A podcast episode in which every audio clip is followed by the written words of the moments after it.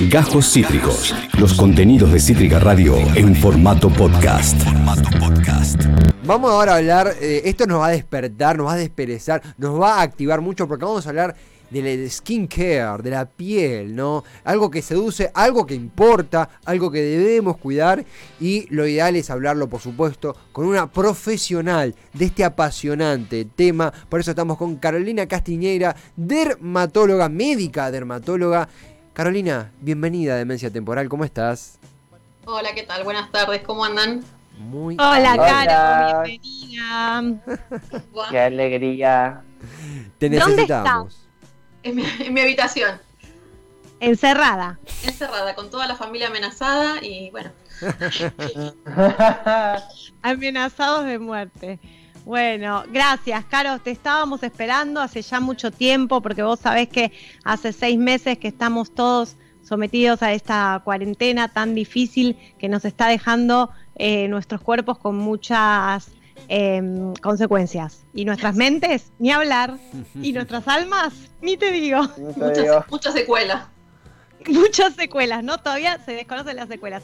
Pero la piel, así como dijo nuestro querido Tevi, es algo tan importante para nosotros. eh, Y además es el órgano más extenso, ¿o no? Sí, totalmente. Yo siempre lo ese, digo. el- ese es el que nos separa el interior del resto del mundo. Por lo tanto, como en los países que tienen problemas de fronteras, la piel refleja mucho lo que uno siente y también cómo responde al medio externo. Eh, eh, Por eso eh, eh, está, está muy sensible el tema. Me imagino lo que debe ser, eh, podría haber un dicho que es más explotado que carpeta de imágenes de WhatsApp de dermatóloga, ¿no? Más o menos. Yo bueno. te, te he mandado, te he mandado, te he mandado mis hermosas fotos, porque uno dice, si tiene una dermatóloga en WhatsApp, porque dice, mira, me salió esto, me sal en cuarentena debemos estar. ¿Cómo, cómo, cómo está el flagelo de la piel en, en cuarentena? ¿Qué, ¿Qué están encontrando? Mirá, lo que más se ve son dermatitis del dorso de las manos por el lavado, que por supuesto uno insiste por el tema del COVID, eh, pero bueno, no todas las pieles Claro. aguantan, resisten tanto lavado de manos y tanto alcohol. Eh, lo Mm. que hay que hacer es elegir un producto adecuado, un jabón cremoso, Sindet, eh, y humectarlas bien. Eh, no podemos prescindir del lavado de manos. Yo prefiero cuando los pacientes están en sus domicilios que usen agua y jabón con un jabón que sea suave. Y Ujú. inmediatamente después se ponen crema humectante. Y bueno, y dejar el alcohol para cuando uno está fuera de casa. Claro. Esa es una de las cosas. No ponerse alcohol en gel adentro de casa. No, no, es preferible un buen lavado con agua y jabón es- para el COVID es más que suficiente. Mm. Después otras cosas que, que están pasando eh, tienen que ver con el uso del barbijo, que también Mm. no lo podemos Que hace muchos rayes, claro. tal cual. El, el microclima que se genera entre el calorcito y la humedad este, de la boca exacerba muchas patologías como la rosácea, pacientes con pieles sensibles también lo sufren.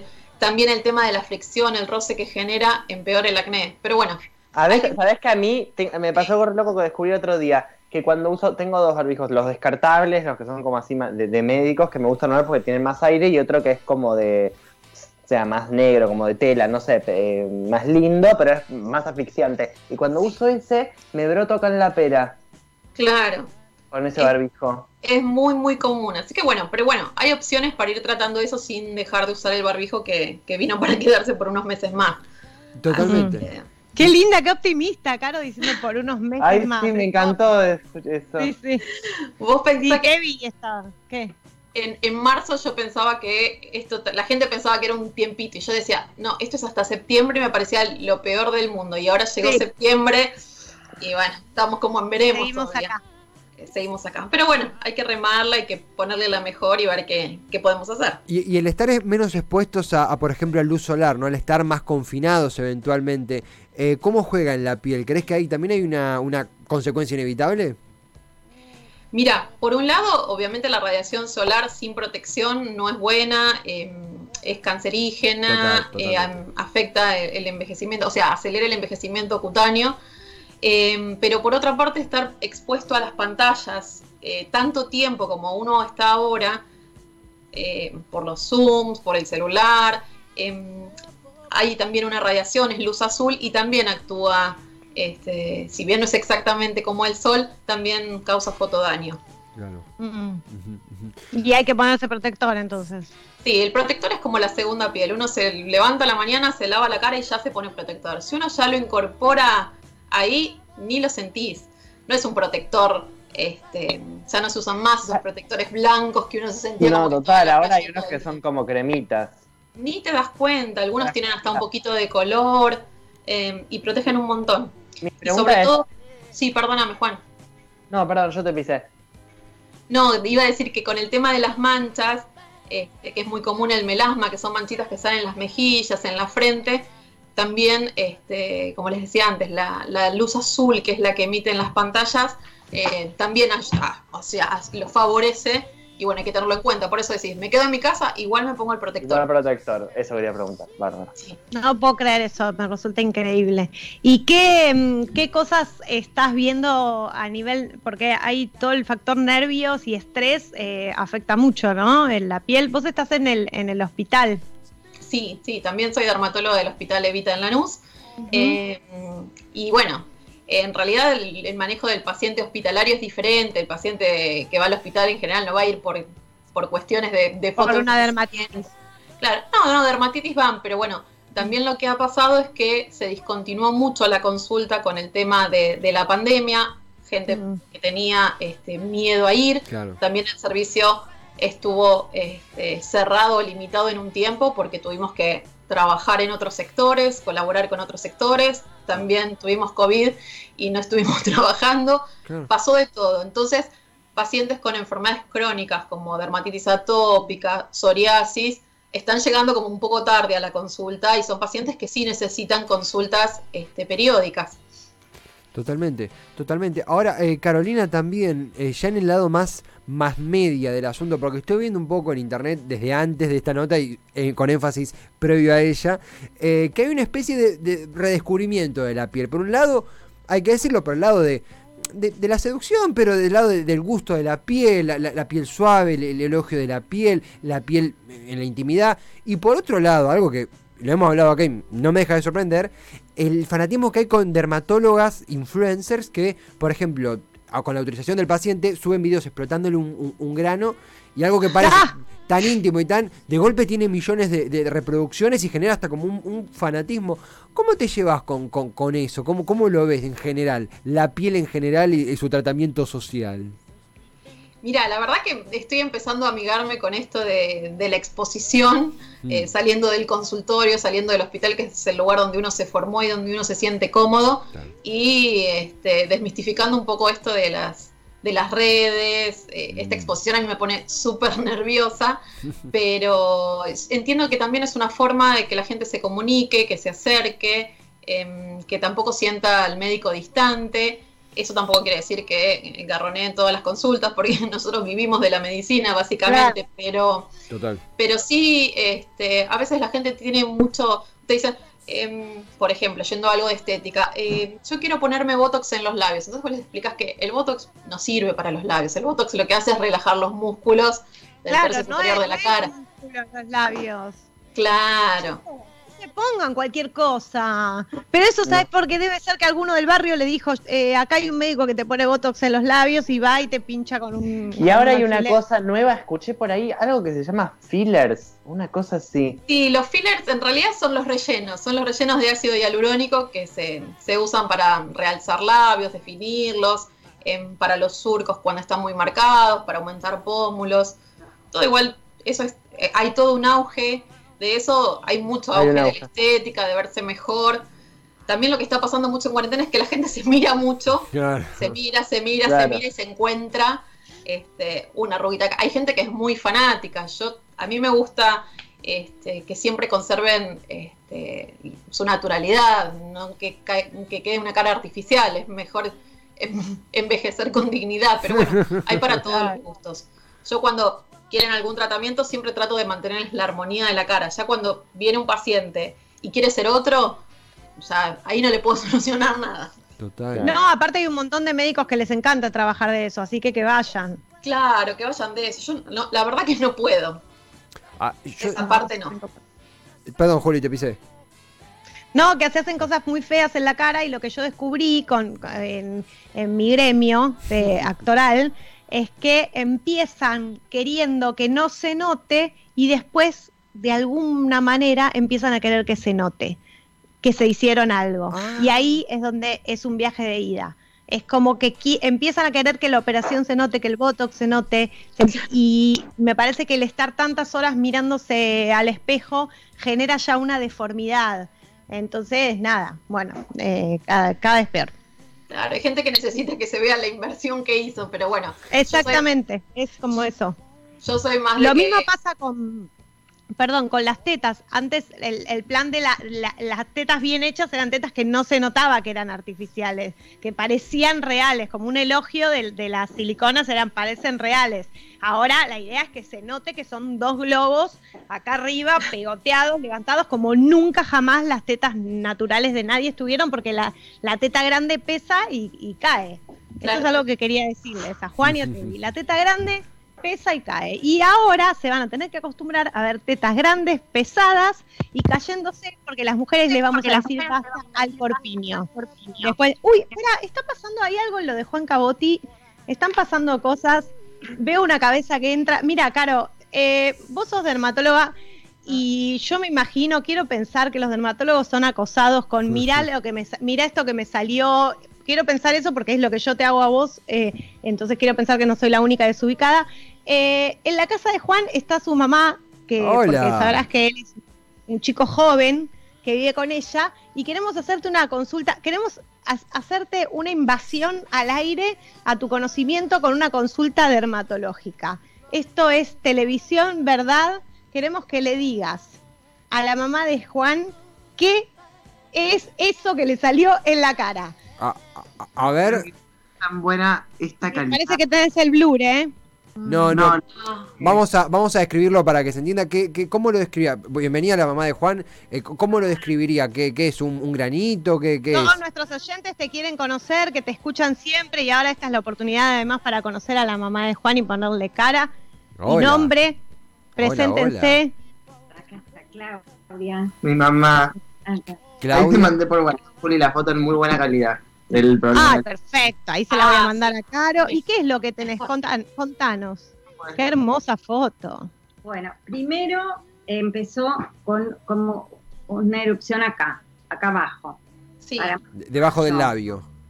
como un acné ju- juvenil, adolescente. Eh, Mm, Pero eso es. wow. Es eso, Claudia, es eso. se fue este y se- fueron vertical, ¿no? Así, toda una. Y de un lado, no de los dos. Tiene O solo de un lado del cachete toda una hilera de estos sarpullidos que no llegan hasta el grano, ¿eh? sí. Sí, ahí, ahí estoy viendo en la foto. No, son unas papulitas, son unas lesiones muy chiquititas, coloradas. ¿Te pican?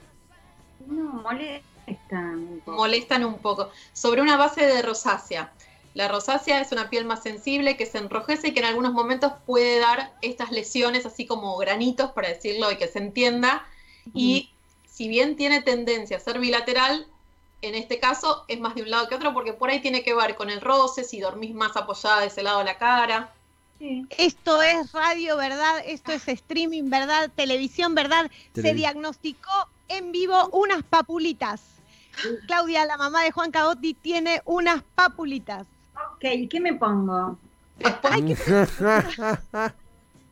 Te Vamos a mandar la receta por privado. Una cremita que es eh, un poco complicada de conseguir y un poco cara. Está en dólares. Vas a tener que ir a una farmacia que está en eh, Villa Tesey.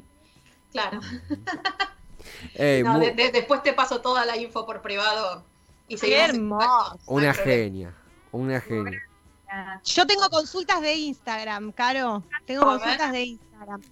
Eh, de gente, porque puse, bueno, eh, Ah, hoy sale mamá de Que, mm, que, eh, me preguntan qué se hace con, con la cara como rutina cotidiana. Ya dijiste lo de poner el, el protector solar, pero hay un poco de. Puede ser que haya una pandemia de deshidratación, en- de deshidratación facial y de la piel en este contexto. Mira, en realidad en, en el invierno la piel se deshidrata, en ambientes muy calefaccionados también.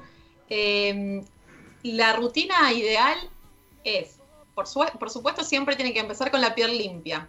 La piel se limpia a la noche y a la mañana. Eh, El producto va a depender de cada paciente, de lo que le sea más práctico. Hay gente que usa agua micelar, que lo pones en un algodoncito, te pasas y ya está. Hay otros que les gusta espumas, jabones sólidos, geles, leches de limpieza, bueno, lo que sea adaptado al paciente, este, tanto a su piel como a su comodidad. Y después de ahí empieza la rutina. Eh, hay pacientes que necesitan una crema humectante y después el protector solar, otros con el protector solar están bien. Se está usando también mucho, está en auge el, el uso de los sueros. Los sueros son concentrados activos de diferentes drogas que se ponen muy poquita cantidad, actúa la droga, penetra profundamente y después cualquier crema que uno se ponga eh, posterior hace que actúe mejor. Eh, Juan, nunca- vamos a comprarnos un suero.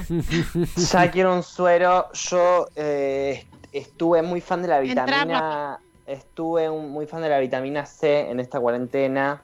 Me, me ha dado muchas alegrías. Pero abandoné por completo eh, la- el humectante, la crema hidratante. Y recién volví a eso este fin de semana. Que me compré una porque yo tengo la piel eh, mixta, más tirando oleosa. Y me compré una para pieles secas. Y me di cuenta de que no me alcanza, de que estoy necesitando como una ah, hidratación más fuerte, que antes no era así. Sí, eso pasa y a veces también la piel después genera cierta tolerancia y el producto que uno usó durante un tiempo ya después no sirve. Un- uno se va dando cuenta cuando, Claro. cuando se va como quedando corto. Claro. La Eh, clave, yo siempre le digo a los pacientes de las cremas, es ponérselas, aunque parezca ridículo y muy obvio, porque te dicen, no me compré esta crema en la época que iban al free shop, de 3 mil pesos, es buena, y si te la pones, sí, ¿cuántas veces te la pusiste? No, te la puse dos veces. Excelente, excelente, excelente. No sé si tenemos otro caso, Juli, o... eh, eh, No, porque se me quedó sin batería el celular, así que no los puedo leer, así que vamos a. a- Yo a tengo inventar. una, una, Eh, una última... No, No, Me, me acordé que me. Sí, ¿cómo?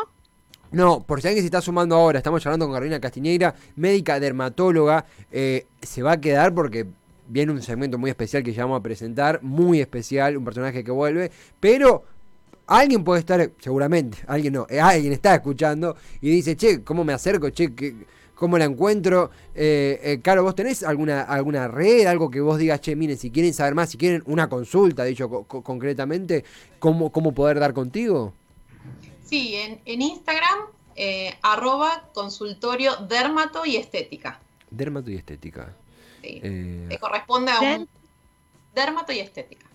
Corresponde al es, es nuestro Instagram del consultorio que tenemos acá en Lanús con mi amiga que también es dermatóloga, Antonella Dalaglio, que es un proyecto juntas que tenemos hace unos años y, y bueno, este, nos está yendo muy bien, nuestros pacientes son muy fieles y el boca a boca nos ayudó muchísimo. Ahora Bien. estamos incursionando en las redes, pero bueno, ya llevamos años en esto. Bien. bien, Caro, bien. ¿y, en- y están en el consultorio ahora trabajando?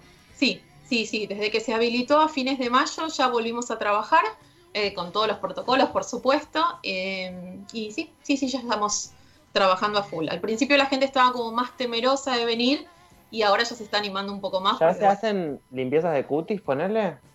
Sí, sí, sí. Con nosotros trabaja una cosmiatra que es una genia total, que empezó a trabajar hace poquito, o sea, retomó hace poco y está full.